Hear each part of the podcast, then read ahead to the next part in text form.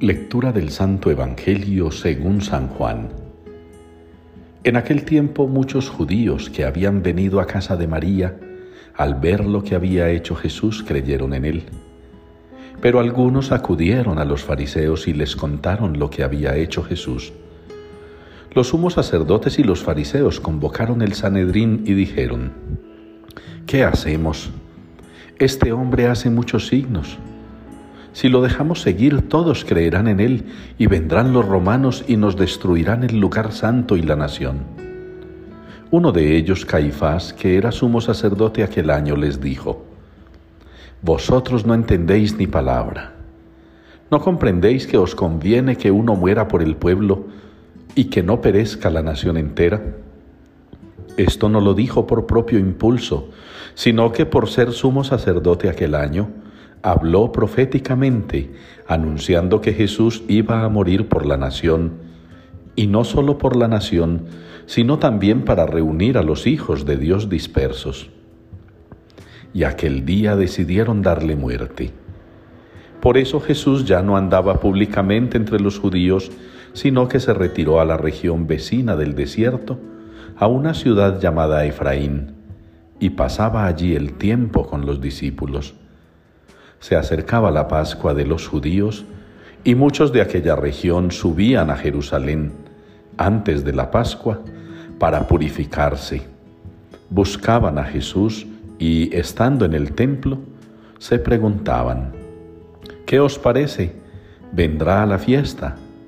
Los sumos sacerdotes y fariseos habían mandado que el que se enterase de dónde estaba les avisara para prenderlo.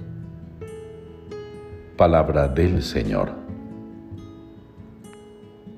El Señor nos guardará como un pastor a su rebaño. Es la respuesta que nos une hoy al Salmo, confeccionado con un texto del profeta Jeremías. El Señor nos guardará como un pastor a su rebaño. Es una promesa maravillosa, un anhelo, una esperanza. Con esos sentimientos podríamos empezar nosotros, ya en firme, el remate, por decirlo así, de la cuaresma y el comienzo de la Semana Santa.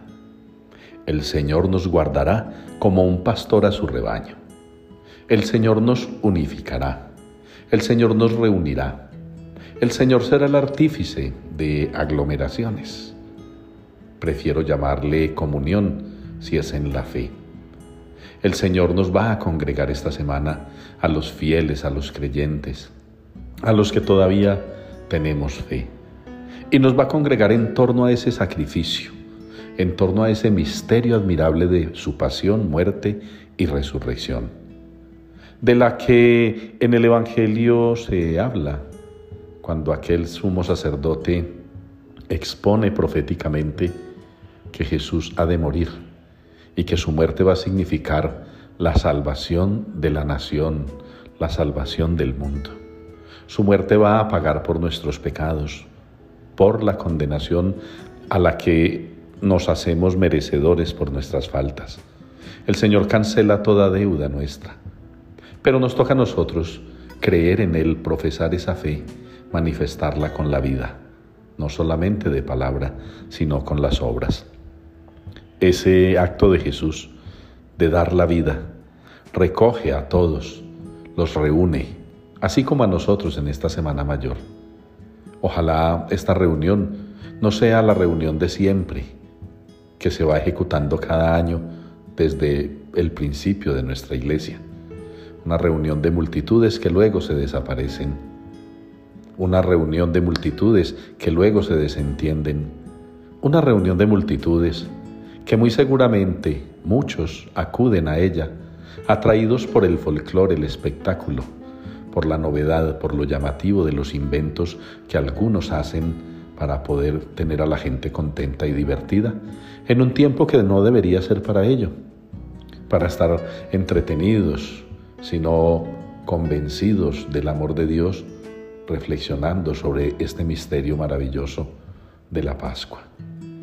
Quiera pues el Señor entonces que ustedes y yo nos dispongamos debidamente para celebrar este tiempo especial y para poder repetir las palabras del Salmo, que estamos convencidos de que el Señor nos guardará como un pastor a su rebaño.